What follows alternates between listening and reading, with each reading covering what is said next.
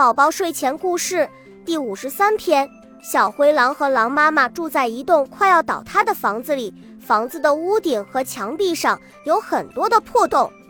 有一天，小灰狼的脚卡在地板的破洞里，它哭了起来。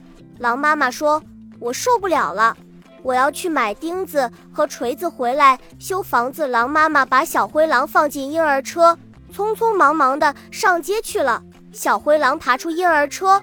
爬上一座围墙，咚的一声掉到土堆里。猪爸爸听到院子里传来怪声，他对猪妈妈说：“我去院子看看，有什么东西掉到院子里。”猪爸爸到院子一看，发觉是一只受伤的小野狼，就好心的收养了它。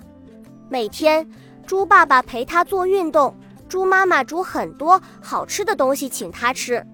小灰狼慢慢的长大了。他的衣服都快撑破了，于是猪妈妈帮他做了一件水手服。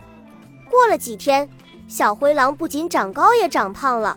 天气变得越来越热，猪爸爸在院子里挖了一个游泳池，大家在里面高高兴兴地玩水。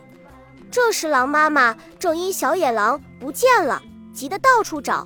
她来到猪爸爸家的门外，看见小野狼正在里面高兴地玩着水。急忙按了门铃，猪妈妈了解原来是小野狼的妈妈，就准备了一锅豆子汤。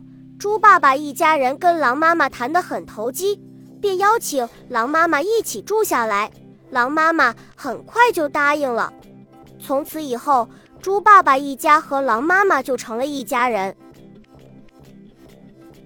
恭喜你又听完三集，欢迎点赞、留言、关注主播，主页有更多精彩内容。